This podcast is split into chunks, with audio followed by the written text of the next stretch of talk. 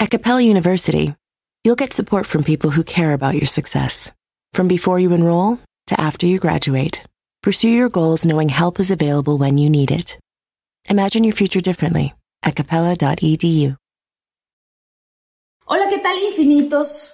Muchas, muchas gracias por todos sus comentarios que han dejado, porque les quiero decir que yo los leo en todas partes.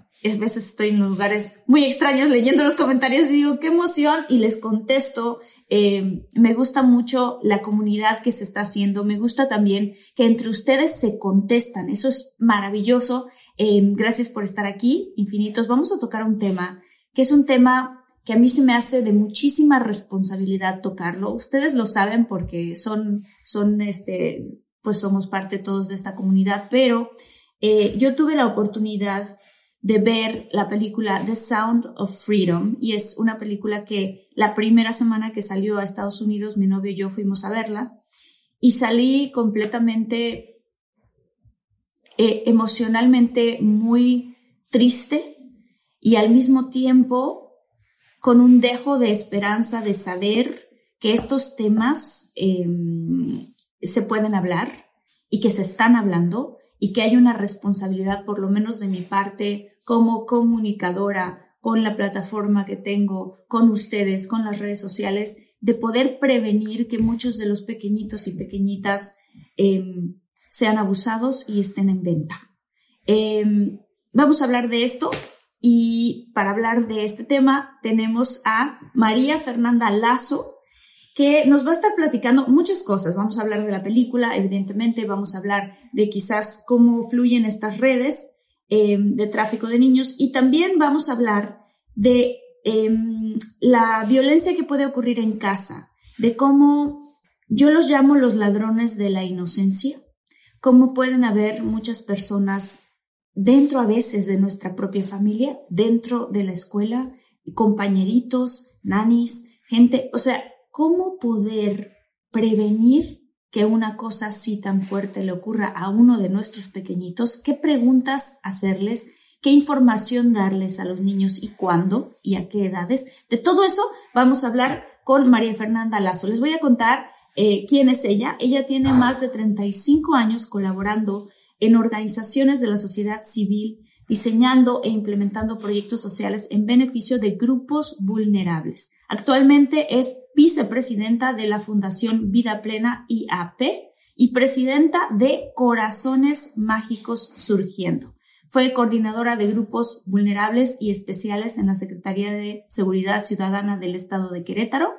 Y pues aquí está con nosotros la creadora de Corazones Mágicos, que vamos a hablar de este programa y de qué se trata, de cómo tú y yo podemos hacer una diferencia, que eso también es muy importante. Entonces, pues bienvenida a Infinitos.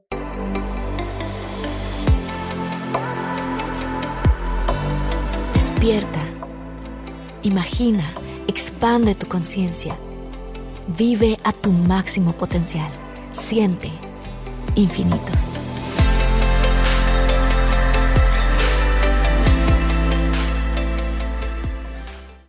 Ella se llama María Fernanda, pero le gusta que le digan Fer. Bienvenida. Marta, ¿cómo estás? Muchísimas gracias por, por, este espacio. Un saludo de verdad a toda la comunidad. Como tú dices, es un tema importantísimo. Es un tema que nos duele, ¿no? Que nos cuesta trabajo hablar por todo lo que representa, pero que necesitamos informarnos, necesitamos conocerlo para poder prevenirlo, porque creo que algo importante a destacar aquí es que la mayoría de la violencia sexual infantil sí se puede prevenir. Ese es el punto. Tenemos que partir de eso. Punto. Ese es el punto importante. Bueno, quiero hablar un poquito eh, de la película que cuando salga este episodio o está ya por estrenarse o se acaba de estrenar, que eso es algo importante que la vayamos a ver. ¿Por qué? Porque eh, les voy a hablar yo de casos eh, familiares. Em, muchas veces, muchos papás son muy inocentes en este sentido son muy confiados y eso pues es una, es una cosa muy bonita del ser humano, de tener la confianza, pero a veces por esta misma confianza o por esta misma inocencia que existe con respecto al tema, por estos, estos tabús que no se rompen, eh, no se hablan de estos temas. Y entonces no sucede sino que hasta después te enteras que hubo un suceso en la familia, que alguien eh, vivió un trauma profundamente emocional porque alguien en la familia o porque alguien en la escuela o porque alguien que los cuidaba abusó de ellos.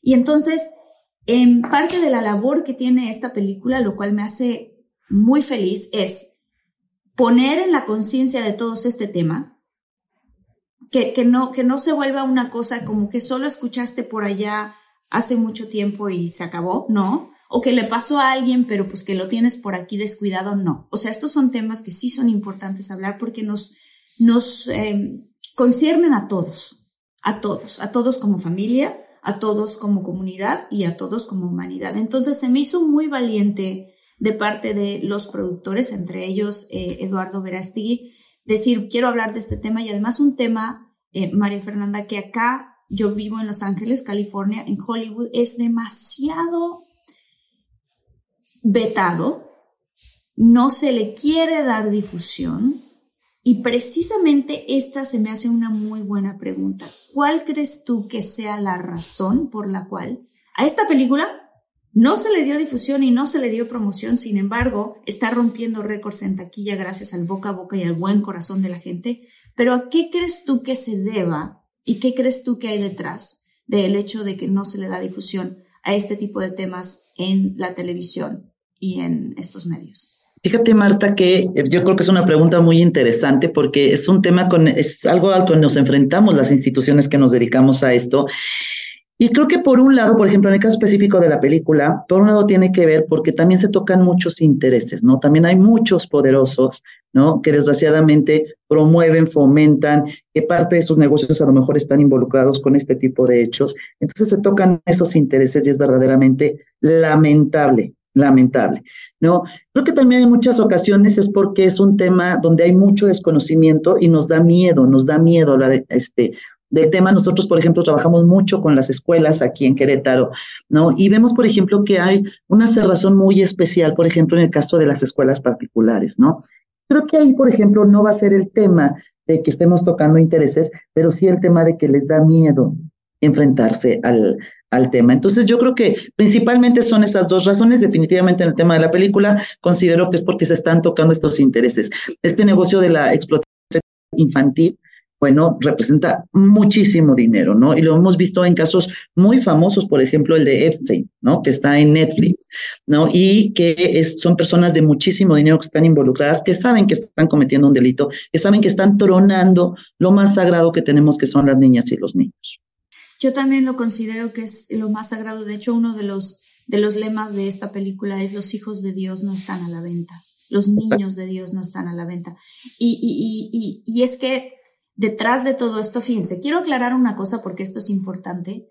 De pronto acá surgió y me ocurrió que tuve una conversación con alguien que no había visto la película que dijo, no, pero es que esa película es más del QAnon, es más de, de estos temas de conspiración. Esa, quiero hablar de esto, y esto es realmente serio.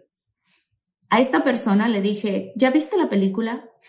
Vamos a verla y después de que la hayas visto, quiero que me digas si en algún momento en la película se ataca directamente así, directamente a alguna persona o alguna ideología o alguna cosa de este tipo.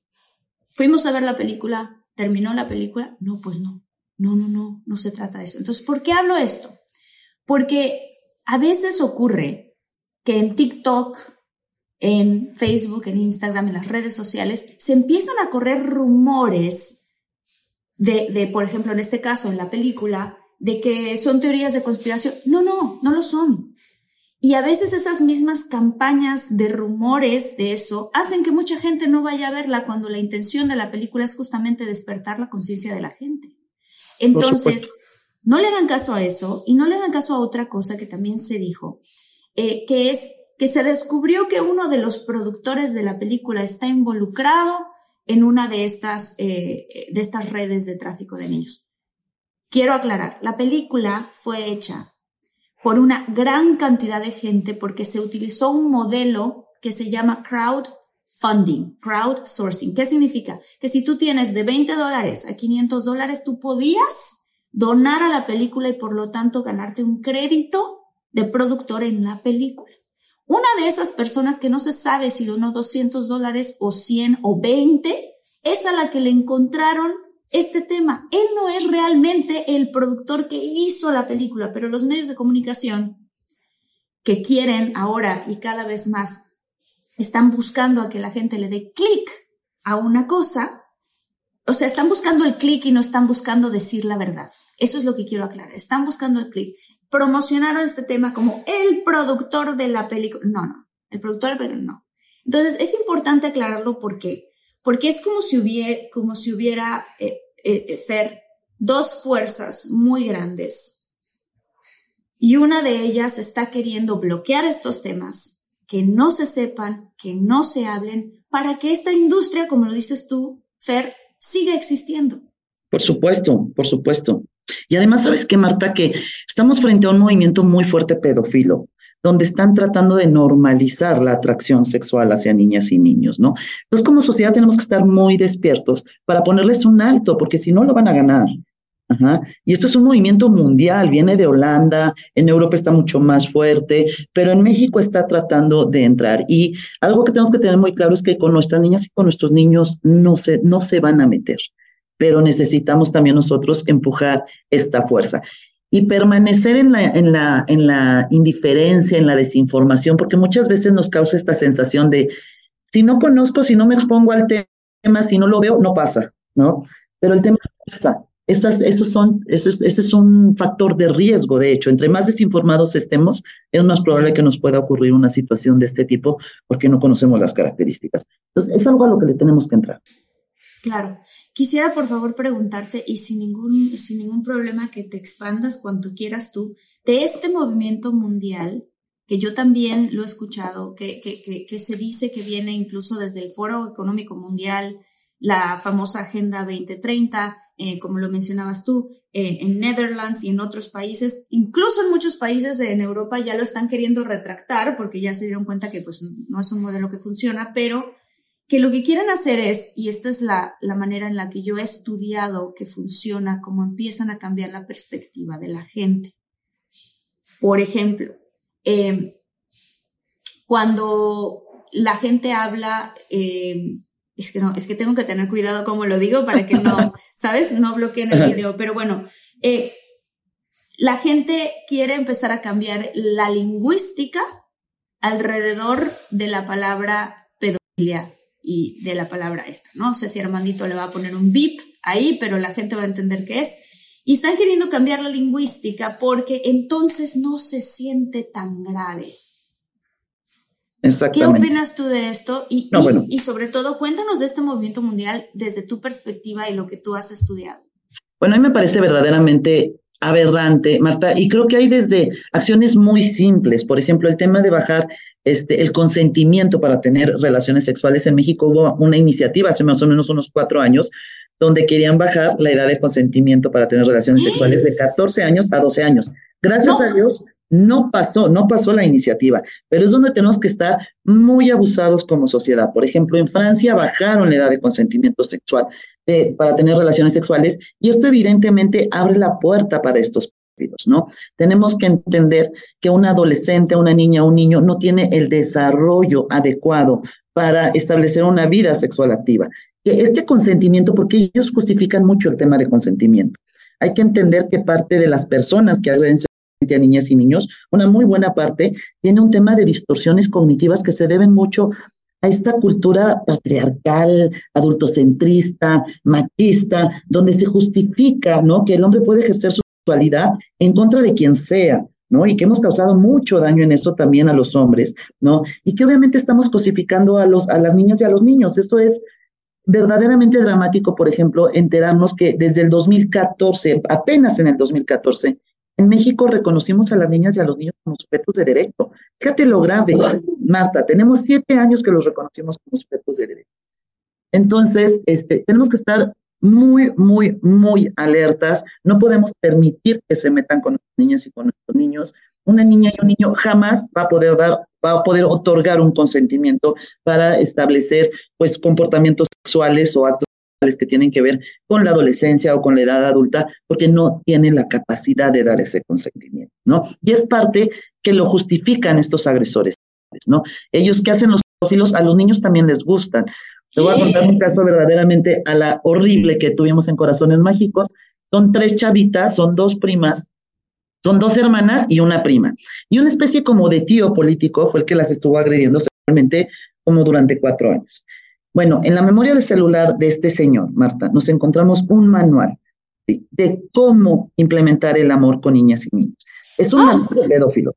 Es un manual hecho por sexólogos, por psicólogos, por pedagogos, donde explican el desarrollo de niñas y niños, donde dicen qué medidas tienes que implementar, cómo, cómo enamorar a niñas y niños, donde nos tachan a nosotros que somos una sociedad aberrante porque no reconocemos la sexualidad de niñas y niños, ¿no? Y dicen que tener relaciones sexuales y tener contactos sexuales con niñas y niños es totalmente normal.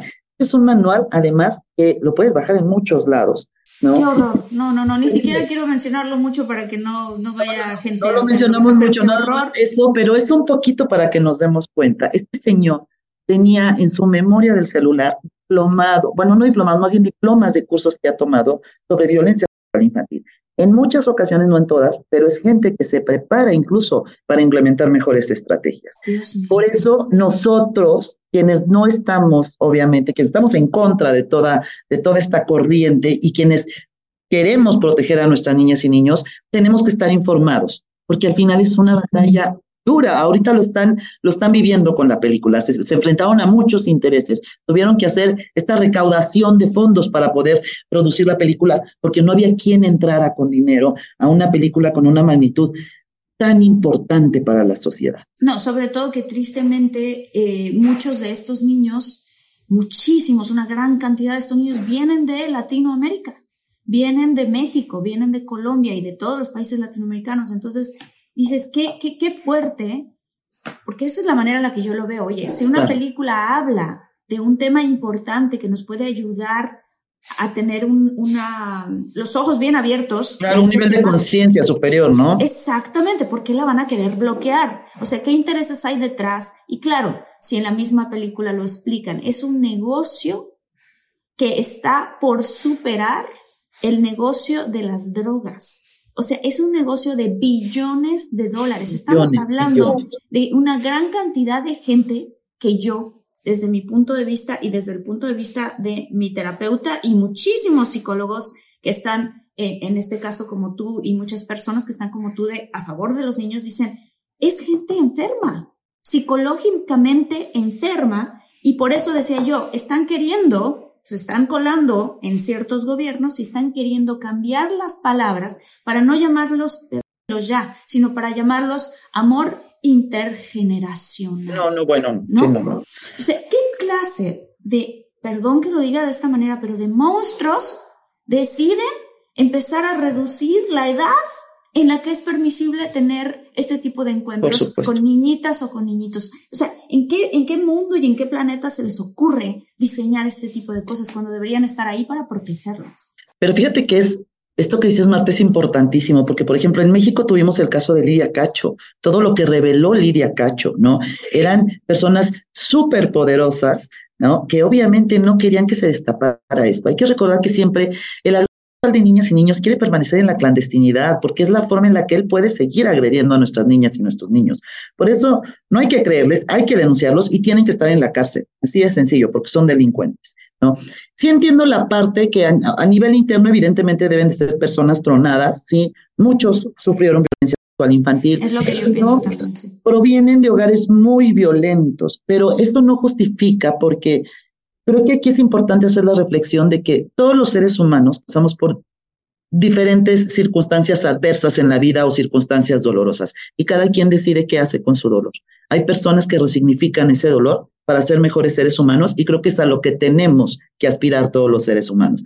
Hay personas que eligen ese camino y deciden ser delincuentes, agresoras de niñas y niños, etcétera, etcétera. Entonces no podemos justificarlos. Ellos ya tomaron una decisión y se les tiene que juzgar por esa decisión que tomaron.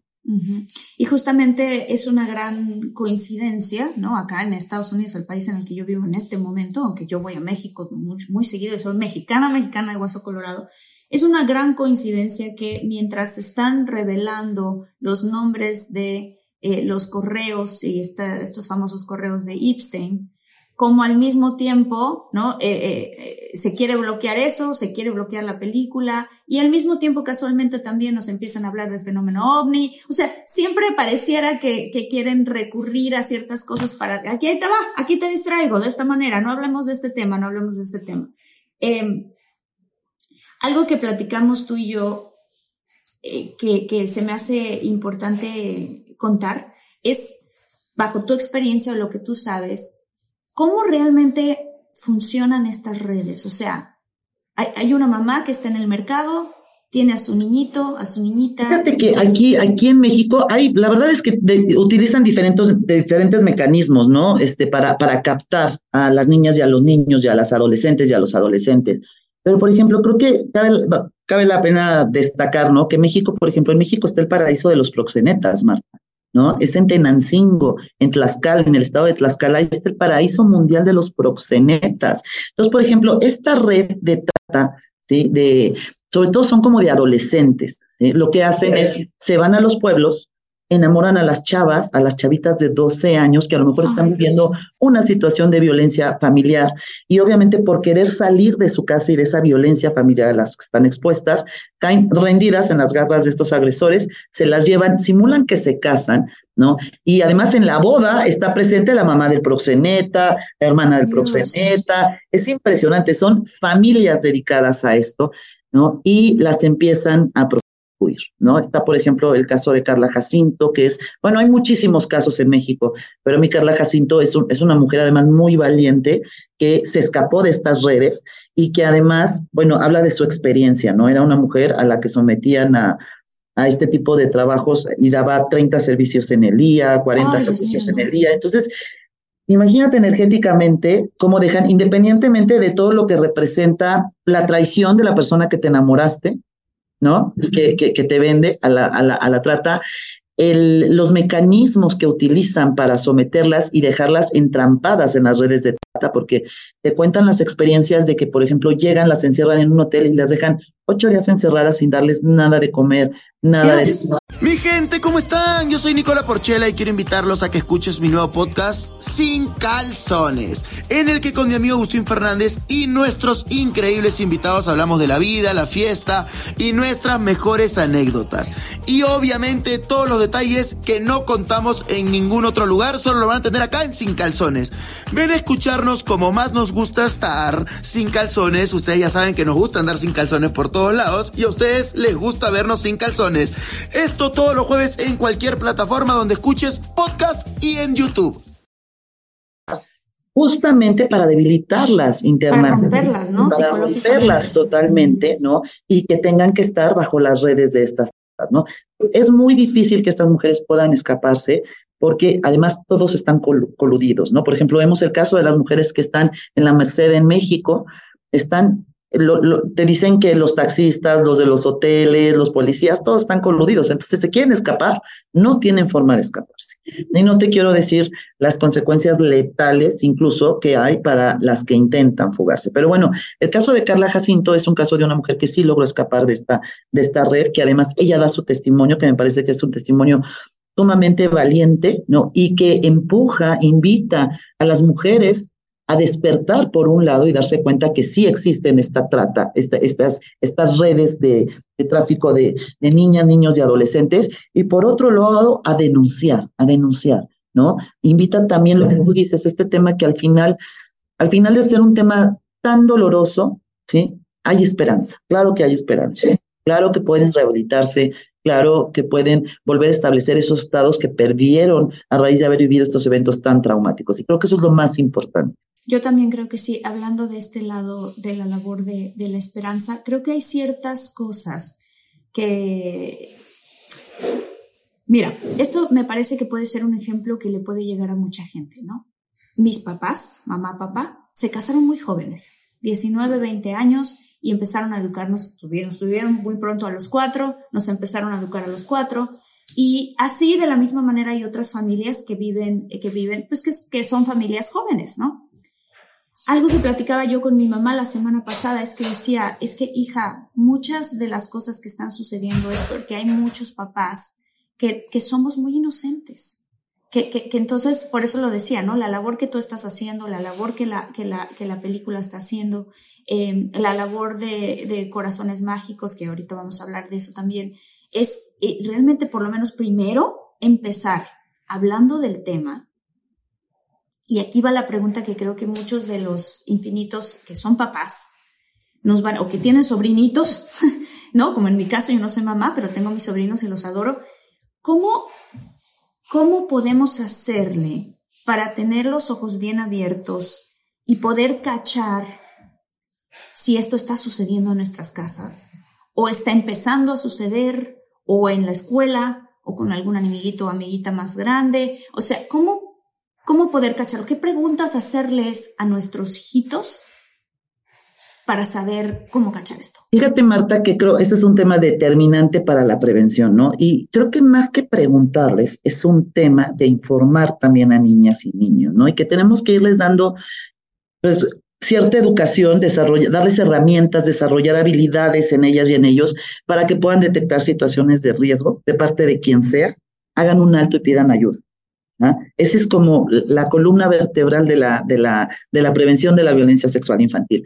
Porque algo muy importante es que ahorita estábamos hablando, por ejemplo, de redes de, de, de, de niñas y niños. Sí. Pero la mayoría de la violencia sexual infantil no se da bajo la trata de niñas y niños. Fíjate qué grave lo que te estoy diciendo. La mayoría de la violencia sexual infantil se da adentro de las casas o en lugares que se supone que deben de ser seguros y lugares de protección para niñas y niños. O sea, este tema de que cuídate de los extraños, bueno, solamente el 10% de las personas que agreden sexualmente a niñas y niños son extraños. El 90% son familiares o personas que tienen un vínculo afectivo con niñas y niños. Entonces, la mayoría de la violencia sexual infantil sucede dentro de las casas, a plena luz del día, cuando a lo mejor hay una fiesta, cuando a lo mejor los papás están haciendo algo y arriba están de la niña o del niño. Y sí, efectivamente, yo creo que es el tema de la falta de información. ¿No? Entonces, lo primero que tenemos que hacer es conocer, conocer la problemática. De entrada, ¿qué es violencia infantil, porque hay muchos mitos, muchísimas personas, y nosotros lo vemos a diario en Corazones Mágicos, muchos papás llegan y dicen, bueno, nada más la tocó, pero no le hizo nada más, ¿no? Creemos que solo la violación es violencia infantil, y no, hay muchas formas de violencia infantil. La exposición, por ejemplo, a pornografía, hacer con un niño, este, obviamente todo lo que son tocamientos, el contacto físico, el contacto bucogenital, ¿no? El sexting, el grooming, pero el exhibicionismo también es infantil. Entonces, hay una gama impresionante de formas de sexo infantil y por eso necesitamos trabajar con nuestras niñas y nuestros niños desde que son muy chiquitos. Entonces, por ejemplo, generalmente es a partir de los cuatro años cuando ya se les empieza a dar cierta información a niñas y niños.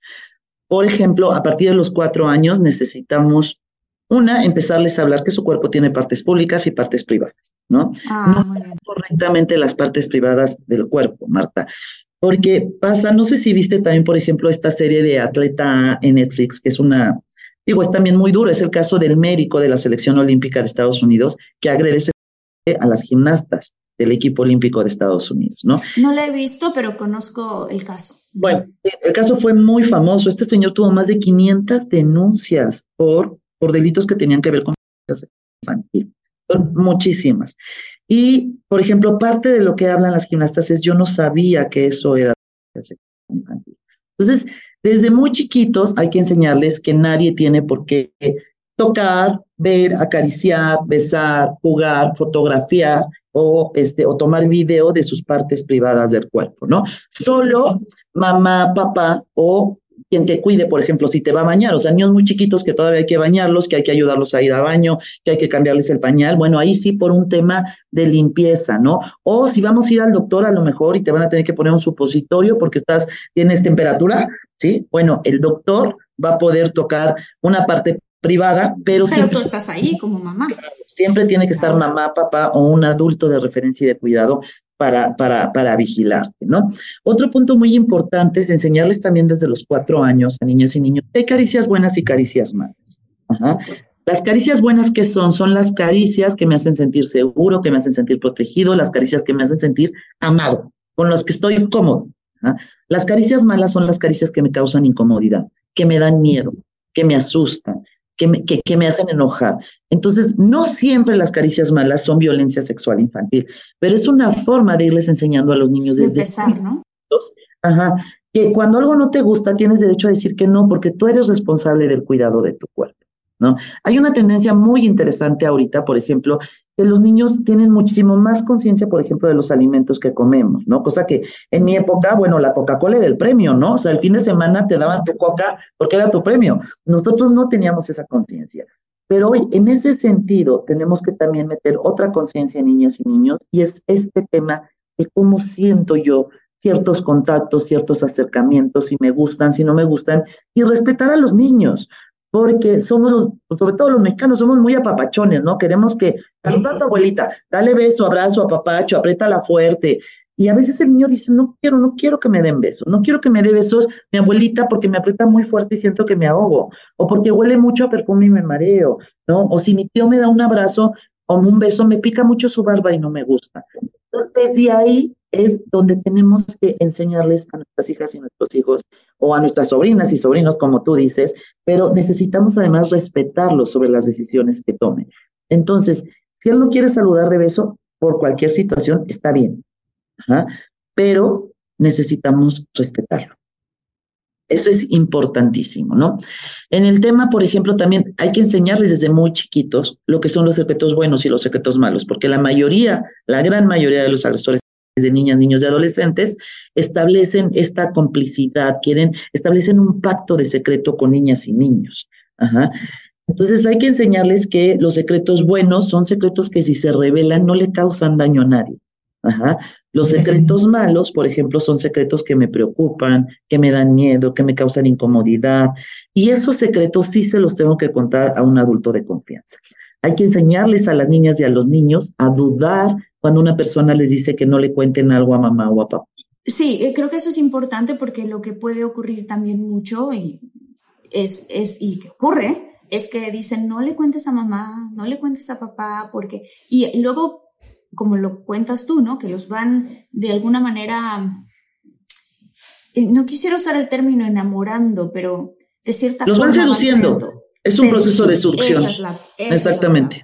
Exactamente. Entonces, ¿qué pasa? Que los van seduciendo y luego al rato no, es que, es que al rato me van, a mí me van a, me van a hacer algo malo, o a mí ya no me van a dejar verte, o lo que sea que sea el cuento. Entonces, ¿cómo decir, o sea, decirles así a nuestros niños, tal cual, este tipo de frases, o sea, ten cuidado si, si, si escuchas estas frases, porque en ese momento me lo...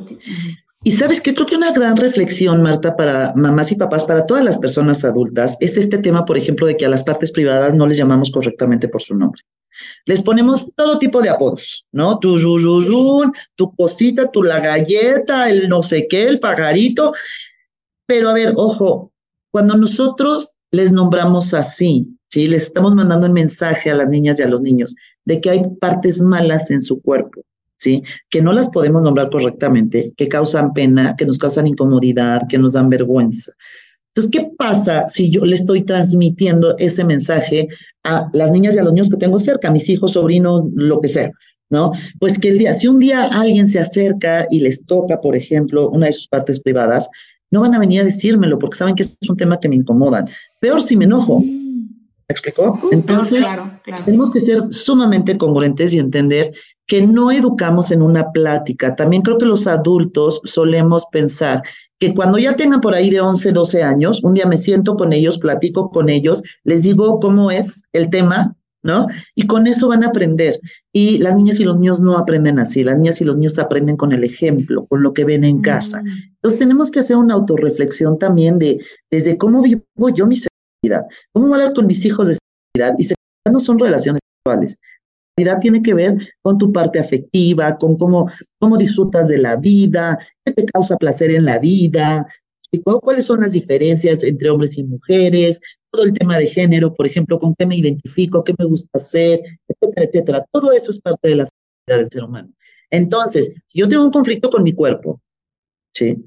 ¿Cómo voy a querer tener una comunicación asertiva con mis hijas y con mis hijos? Claro, claro. Entonces, tenemos que ser muy, muy cuidadosos, ¿no? Y bueno, hay otras herramientas también que tenemos que ir este, trabajando con niñas y niños, ¿no? Por ejemplo, necesitamos enseñarles desde muy chiquitos, a partir de los cuatro años de edad, qué es violencia sexual y decirles si alguien quiere tocar, ver, fotografiar, este, videograbar tus partes privadas, jugar con ellas, porque obviamente las personas que agreden de niñas y niños se acercan diciendo, esto es un juego, esto es un juego porque nos queremos mucho, ¿no?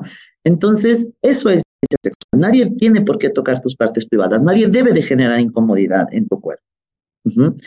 Este, por ejemplo, también necesitamos enseñarles a nuestras niñas y a nuestros niños a decir no, y tiene que ser un no con mucha firmeza, ¿sí? este, con mucha autodeterminación para que el agresor sepa que no se debe de acercar a ese niño.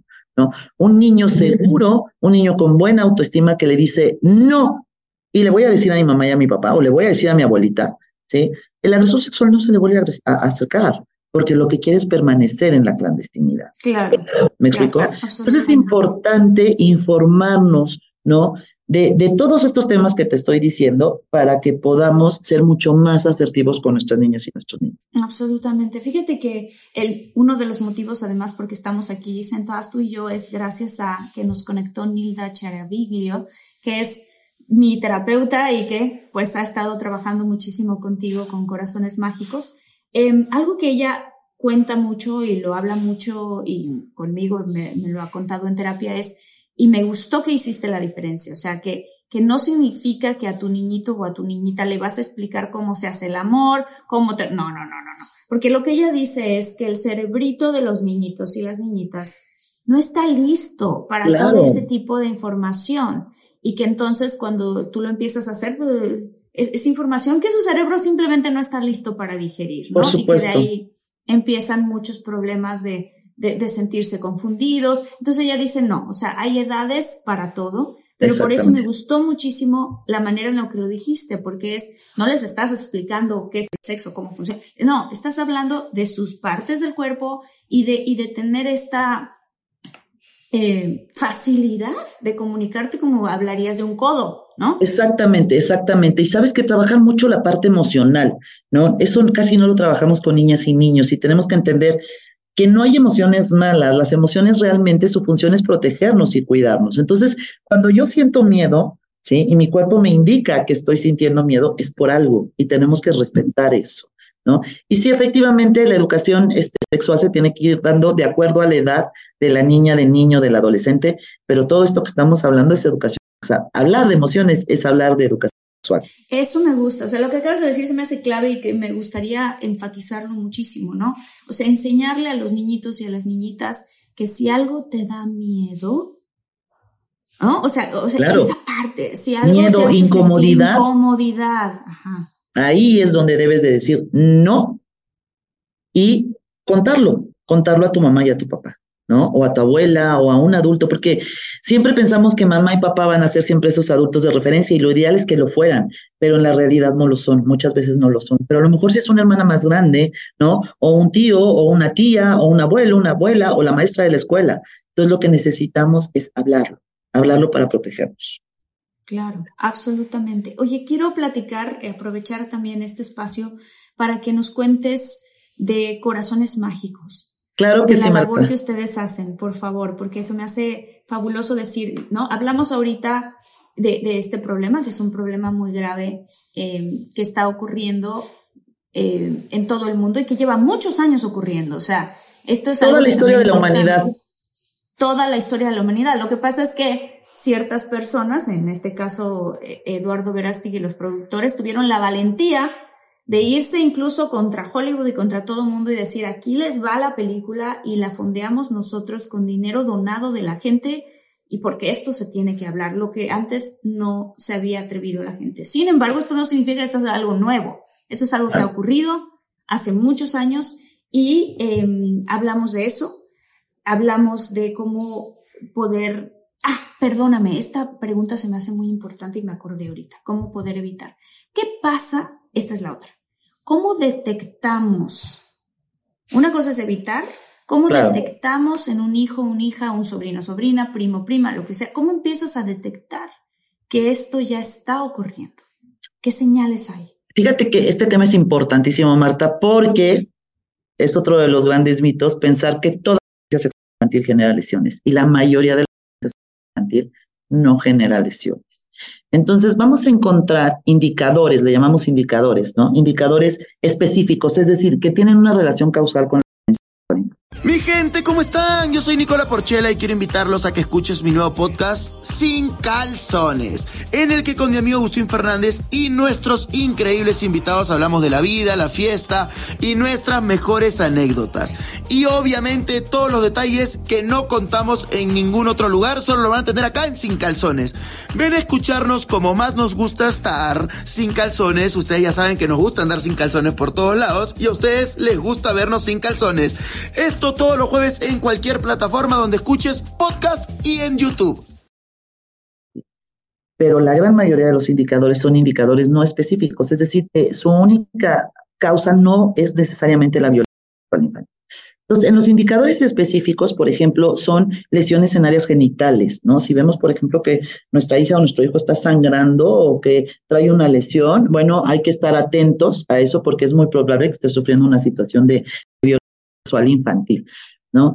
Este, por ejemplo, enfermedades de transmisión sexual. Un niño no tiene por qué tener enfermedades de transmisión sexual, entonces que ser una señal de alerta que seguramente tiene que ver con temas de violencia infantil. El embarazo, por ejemplo, sobre todo en la adolescencia temprana, niñas de 12 años embarazadas, donde no quieren revelar quién es el papá del niño, es muy, muy, muy probable, ¿no? Y no te quiero decir de niñas, ¿no? Una niña de 10 años embarazada es porque está viviendo una situación de infantil, ¿no? está todo este grupo de los indicadores no específicos que no necesariamente tienen una relación causal con la violencia infantil y que más bien están relacionados con situaciones de mucho estrés en niñas, niños y adolescentes. Por aquí vamos a encontrar toda la parte psicológica, ¿no? Por ejemplo, niños que, este, que presentan fenómenos regresivos, que a lo mejor ya controlaban este, el ir a hacer este, pipí, por ejemplo, ¿no? Y de repente se hacen pipí en las noches, ¿no? Presentan enuresis o ecopresis en la noche o en el día, por ejemplo, que empiezan a presentar este bajo rendimiento académico. Aquí el secreto es cuando nuestras niñas y nuestros niños presentan cambios de comportamiento radicales. una niña que era muy extrovertida y de repente se vuelve súper introvertida. Una niña que le gustaba salir a jugar con sus amigas y ahorita está aislada y ya no quiere jugar con sus amigas. Entonces, son situaciones de estrés, ojo, porque luego me habla la gente y me dice, es que mi hijo se, se, hizo pipí en la cama y ya no se hace pipí en la cama y me dijeron que es abuso sexual. No, puede ser una situación de estrés. Pero aquí es importante observar ciertos, este, pues que hay ciertos indicadores, ¿no? Y a lo mejor, por ejemplo, hay indicadores también dentro de los indicadores eh, específicos, están, por ejemplo, juegos hipersexualizados. ¿No? Por ejemplo, ver que mi hija o mi hijo están jugando, por ejemplo, con los muñecos y sube un muñeco al otro y empieza a hacer movimientos que se relacionan más, por ejemplo, con relaciones este, sexuales, o cuando una niña o un niño trae cierto contenido, este, cierto lenguaje que no es acorde a su edad. ¿eh? Aquí hay que poner atención de ver quién, quién le está metiendo esta información o de dónde saca esa información. Claro. Eh, eso sí es muy importante. O niños, por ejemplo, que presentan una masturbación compulsiva, ¿sí?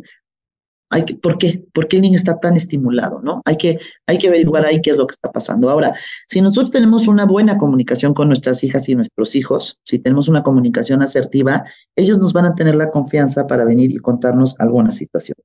Dentro de los temas de prevención que se tienen que mandar con niñas y niños es si algún día alguien toca tus partes privadas o juega con ellas, cuéntamelo porque yo te voy a creer. No le creas, si te dice que yo no te voy a creer, que me voy a enojar, ven y cuéntamelo, porque yo te voy a creer y te voy a proteger.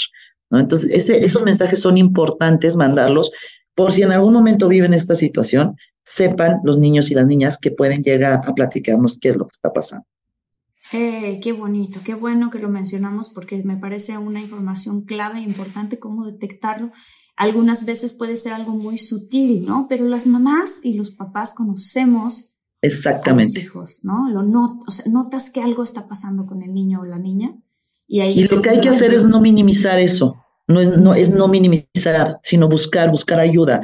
Si nuestra hija y nuestro hijo no nos quiere decir, pero nosotros sospechamos, porque también la intuición aquí cobra un papel fundamental, ¿no? Si nosotros estamos, intuimos que algo más está pasando, busquémosle un espacio donde pueda ir, donde pueda jugar y donde pueda proyectar lo que está pasando y se sienta salvo, ¿no? Pero pues evidentemente esa conversación para que el niño se sienta salvo empieza desde chiquito, si no... Sí, el secreto es que empiece desde chiquito, ¿no? Porque muchas veces queremos introducir todo este tipo de información cuando tienen 12 años, cuando tienen 12 años ya no nos van a hacer tanto caso, ¿no? Es como el celular, ¿no? De chiquitos los distraemos con el celular y a los 12 años les quiero quitar el celular. porque está pegado al celular, pero bueno, yo lo induje, ¿no? Entonces, también tenemos que hacer, por eso siempre llamo mucho a la autorreflexión, ¿no? Tenemos que ser muy autorreflexivos, ¿no? Este, y, y, para poder cambiar ciertas herramientas, ¿no? Y para poder entender a lo mejor que en mi casa hacen falta ciertas herramientas para proteger a mis hijas y a, mis hijos. Claro, como dicen mis papás, ¿no? Que pensar mucho qué estoy sembrando y qué voy a cosechar de esa siembra. Exactamente. ¿no? Como lo que decías del celular, si tú estás sembrando que lo distraes con el celular o con un jueguito o lo que sea, y el niño tiene un año y medio, dos, tres de edad, pues obviamente estás sembrando que en el futuro ni te voltee a ver porque se la vive en el celular. Por supuesto, o sea, hay que ser, hay que ser mucho más congruentes. Somos, yo siempre digo que somos muy incongruentes los adultos con los niños, ¿no? Oye, bueno, cuéntanos por favor de Corazones Mágicos y, y, y, de la parte que te digo que, no, o sea, no solamente es traer conciencia a este tema a la gente, sino además ¿Qué podemos hacer tú, yo, comunidad de infinitos? Aprovecho por favor para decirles que si les está gustando y se les hace importante este episodio, nos den su like em, y lo compartan, que creo que también eso es de las cosas más grandes que puedes hacer. Muchas, muchas mamás o papás tienen sus grupos en WhatsApp. Compartan este link. Creo que la información que está dando Fer es fundamental y en estos tiempos que estamos viviendo. Em, pero bueno, ahora sí, que haz este, de este tu espacio. Muchas gracias, Marta. Bueno, Corazones Mágicos es un programa de Fundación Vida Plena IAP especializado en la atención de la violencia sexual infantil. porque Justamente por todo lo que estamos platicando. Y porque sabes que, Marta, bueno, por ejemplo, la Organización Mundial de la Salud estima que una de cada cinco niñas y niños en el mundo sufre algún evento de abuso sexual infantil. Es muchísimo. muchísimo. Muchísimo, pero además, el abuso sexual infantil es solo una forma de infantil. Hay otras formas de violencia entonces la prevalencia incrementa. ¿Y qué pasa? Que nosotros tendemos a ver la violencia sexual infantil como algo que sucede allá, a lo lejos. No me va a suceder a mí. Y lo tenemos mucho más cerca de lo que pensamos. No es un evento que solo afecte a esa niña y a ese niño, es un efecto que tiene un gran impacto social. ¿Por qué? Porque desgraciadamente uno de cada tres niños que sufre sexual es muy probable que se convierta en agresión sexual de otras niñas y de otros niños. Entonces, si hay una relación, hay una relación, por ejemplo, si nosotros revisamos los grandes delincuentes, la Mata Viejitas, el feminista de Catepec, bueno, fueron personas que sufrieron violencia intrafamiliar. La mayoría de la violencia se aprende en las casas. Entonces, por eso necesitamos hacer un alto, informarnos. En Corazones Mágicos, ¿a qué nos dedicamos? Nos dedicamos, por un lado, a la prevención de la violencia sexual infantil y además, nuestra población cautiva en la mayoría de los casos, Marta, es población que vive en situación de pobreza porque son quienes no pueden pagar este tipo de servicios. Entonces, nosotros vamos una vez a la semana a escuelas de gobierno a dar talleres de prevención a las niñas, a los niños, a sus mamás, a sus papás, porque la información siempre tiene que ir de la mano. Y más o menos, para que se den una idea, damos talleres de prevención a 5.000 niñas y niños y adolescentes al año y a 2.500 madres y padres de familia de manera gratuita todos los años. y además tenemos unos manuales de prevención muy lindos de más o menos 32 páginas y a cada participante en el taller le damos un manual de acuerdo a su edad. ¿no? Por ejemplo, tenemos manuales para niños de preescolar, manuales para niños de, primaria baja, de primaria alta y manuales para mamás y papás. ¿Para qué? Para que se introduzca este producto a las casas y sigan trabajando el tema de la mano con la información que tuvieron en los talleres de prevención. qué importante sería y qué bonito sería que en un futuro no muy lejano estos manuales se dieran por la SEP. O sea, Uf, sería, no, bueno, que, sabes que yo me peleo para capacitar a los maestros de la SEP en el tema. Se los doy gratis, pero que se dejen capacitar para que conozcan la problemática, para que sepan abordar a una niña y a un niño que llegue y les dice, es que mi tío me tocó, me lastimó, ¿qué hago? ¿No? Entonces, este, siempre vamos a estar abiertos para eso, Marta, porque si es información que tenemos, tenemos que darle a niñas y niños. Y bueno, la otra línea de acción que creo que es la que más, siempre digo, es la que más recursos económicos, materiales, emocionales, espirituales y demás invertimos porque es la parte de atender a niñas, niños y adolescentes que han sufrido algún evento de violencia infantil. Y bueno, al mes estamos atendiendo a 170 niñas, niños y adolescentes. Hemos atendido en 11 años de vida a más de 1.600 niñas y niños y adolescentes. Ay, muchas felicidades. Que han estado expuestos a este tipo de, de, eventos. El tratamiento es largo, Marta. ¿Por qué? Porque estamos hablando de un evento traumático. En la gran mayoría de los casos sí se desarrolla un trauma. Y si no se desarrolla un trauma, sí hay un daño en niñas y niños. Entonces estamos hablando de entre un año y dos años de trabajo con cada niña y con cada niño para puedan desaparecer la sintomatología que generó la violencia infantil, puedan resignificar el evento y entender que sí pasaron por esta situación tan dolorosa, pero que son niños sumamente valientes y que esto no los va a marcar de por vida. ¿Me explico? Eso es lo más importante.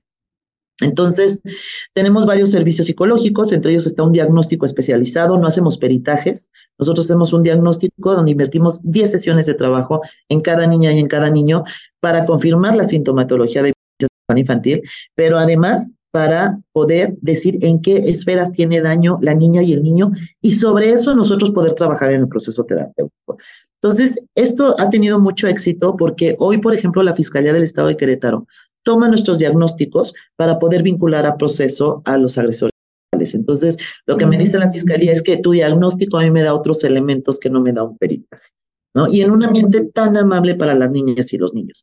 Y bueno, obviamente tenemos el proceso terapéutico especializado, ¿no? Tenemos unos casos de éxito de verdad pues, digo, el tema es feo, pero hermosos en el sentido de que vemos cómo han resignificado la y cómo han salido adelante las niñas, los niños y los adolescentes, ¿no? Y bueno, la tercera de nuestras líneas de acción es la capacitación. Este, invertimos esfuerzos en capacitar a profesionistas que tienen con, niños y niños para que conozcan el tema. Y el último es la incidencia en políticas públicas. Hemos participado en las reformas de algunas leyes, estamos impulsando, incluso a nivel nacional, por ejemplo, queremos sacar, México tiene que tener un padrón de agresores sexuales. Si un maestro, si una maestra, por ejemplo, agrede sexualmente a unos niños en una escuela, aunque vaya a dar a la cárcel, aunque se dicte sentencia, aunque cumpla su sentencia, no debe de volver a trabajar con niñas y niños, porque es una persona que agrede a niñas. Claro. Pero este reto no lo tenemos en México, lo hay en Estados Unidos, pero lo hay en países como Nicaragua, como, como Chile, como Colombia, y en México no lo tenemos. Entonces es parte de lo que tenemos que ir impulsando. Corazones Mágicos entonces hace todo esto, tratamos de, de, de, de, atender el fenómeno de la manera más integral posible por nuestras niñas y por nuestros niños. Nosotros estamos convencidos que tenemos una deuda histórica con ellas y con ellos y que infancias rotas construyen sociedades rotas. Por eso decimos tantos esfuerzos porque queremos infancias sanas, queremos que vivir en una sociedad con armonía, con paz, con bienestar y creo que es a lo que aspiramos todos los seres humanos. Entonces es un tema que nos involucra a todos, Marta. Y creo que más que un tema de, de caridad, ¿no? Porque a mí me quiero romper un poco este discurso de la caridad. Creo que es un tema de responsabilidad social. Entonces, invitar a todos tus infinitos ¿sí?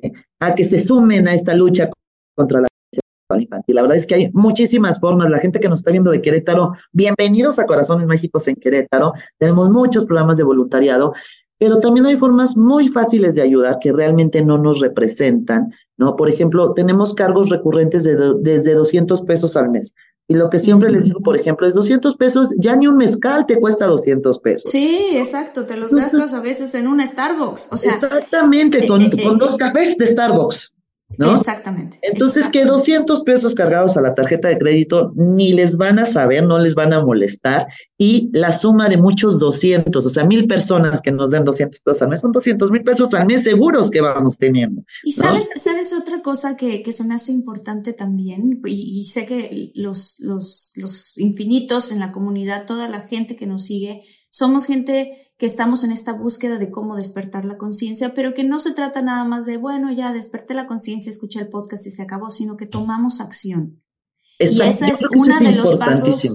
Exacto, es uno de los pasos más importantes para realmente, o sea, somos gente que creemos también en el Dharma, o sea, en cómo se expande y se potencia cualquier cosa en la que tú ayudes, aportes, si estas estadísticas que estás hablando tú, que son, se me hacen totalmente muy fuertes, ¿no? Que una de cada cinco personas básicamente ha sufrido alguna de esas. Bueno, uno de cada cinco de los que nos están escuchando ahorita ha sufrido algo así. Si algo puedes hacer para que eso no ocurra, aquí vamos a poner los links efectivamente de corazones mágicos, porque mucha gente que tiene intenciones increíbles, ¿no? Que fueron a ver la película o que van a ver la película o que, o que han escuchado el tema, dicen, bueno, pero ¿qué puedo yo hacer?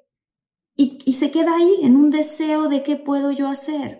No, hay maneras de hacerlo y aquí se los estamos facilitando. Lo vamos a poner, vamos a poner el link. Eh, Por supuesto, para que todos se suman. No, para que todos se sumen. Nunca, nunca muy poco es nada. O sea, no. importa la cantidad. Eso también es muy importante. O sea, uno ya sabe, sabes que yo soy, me considero un ser humano responsable, que me importan los demás. Y aquí está. No importa la cantidad. O sea, y entonces, por lo menos, si esa es tu única acción que vas a hacer hoy en el día que te haga sentir, wow, no se la tienes que contar a medio mundo, pero la hiciste, es para por supuesto. ti y es para los demás, ¿no? Entonces, eh, y ayuda, me refiero a que es para, no es para ti en el sentido de que es para ti eh, que te hace sentir bien, ¿no? Decir, claro. estoy aportando, qué Estoy aportando, estoy invirtiendo en mi comunidad. Estoy invirtiendo en mi, mi México, en mi gente. En mi comunidad. En, en, cómo ganarle a esos monstruos también. Claro, por supuesto. No quedarnos solamente de víctimas indefensos, ¿no? Claro que sí. Y fíjate esta parte, pero ¿cómo le hacemos? Me encantó cómo la trabajaste, ¿no? Que muchas veces decimos, ¿yo cómo puedo participar? Y a veces se nos olvida, fíjate, le pusimos corazones mágicos justamente por eso, porque estamos convencidos que todos los seres humanos tenemos una especie de poder para incidir de manera positiva en la vida de otra persona. Por eso es corazones mágicos. ¿Sí? Y la verdad es que se nos olvida esa gran capacidad que tenemos de hacer algo por este mundo. Yo estoy convencida que tenemos una deuda. Yo tengo que dejar el mundo un poco mejor de como, como yo llegué. ¿no? Todos tenemos que hacer eso y todos tenemos que sumarnos a eso. Y la indiferencia es lo que más daño nos ha hecho a los seres humanos. No es que sean tantos los malos, no son tantos, sí somos más los que no hacemos mal. El problema es que hay mucha indiferencia y la indiferencia es lo que nos está matando como sociedad. Entonces, invitarlos, Marta, a que se sumen, que se pongan en contacto a través eh, de nuestras redes sociales con nosotros, ¿no? ¿Cuáles son? Por favor, compártelas. Mira, es Corazones Mágicos 2012 en Instagram, estamos en TikTok como Corazones Mágicos y estamos también en Facebook como Corazones Mágicos. Entonces, síganos, conozcan nuestro trabajo. Este, de verdad que es un, es un proyecto que tiene un gran impacto social porque nos preocupa nuestra sociedad, nos preocupa todo lo que estamos viviendo en México. Te digo, creo que el mundo está medio parado de cabeza, pero bueno, específicamente en México, tú también que eres mexicana, Marta, y que te duele, nos duele, nos duele ver todos los niveles de violencia a los que hemos llegado, ¿no? Entonces, creo que es, es, es el momento perfecto para invertir en nuestra sociedad y decir, yo quiero dejarles un espacio mejor a nuestras hijas y nuestros hijos, ¿no? A mis nietos, quiero que mis nietos tengan acceso a una mejor sociedad, porque si a lo mejor nuestros abuelos y nuestros tatarabuelos hubieran hecho estas reflexiones, nuestra lucha hoy sería otra, pero nos toca a nosotros liderar esta batalla. Me parece fabuloso y fabuloso también el mensaje de infancias sanas crean adultos sanos. Claro. Entonces, esa es otra labor tan bonita también, inicia en nuestra casa y, y, yo también creo como tú que todas las personas dentro de nosotros tenemos un corazón muy grande y que la gran mayoría de la gente, Fer, tenemos mejores intenciones que los malos. Lo que pasa es que muchos de los malos actúan. Claro, y nosotros no, nosotros permanecemos en la indiferencia. Claro. Ajá, no, nos toca actuar. También tenemos que actuar fuerte y yo creo que nunca antes en la humanidad habíamos, de entrada esto es un hecho, habíamos sido tantos humanos en el planeta.